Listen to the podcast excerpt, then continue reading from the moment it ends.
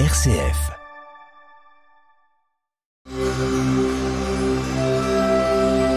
Parole de sagesse du pape François et du Shir Pentounès, présenté par Samia Roubeifissa et père Alain Alex. Quiconque fait le bien ou le mal, croit ou ne croit pas, est une affaire qui nous dépasse. À Dieu seul revient le jugement suprême. Shir Bentounès. Quiconque fait le bien ou le mal, croit ou ne croit pas, est une affaire qui nous dépasse. À Dieu seul revient le jugement suprême. Shir Ben Tounes.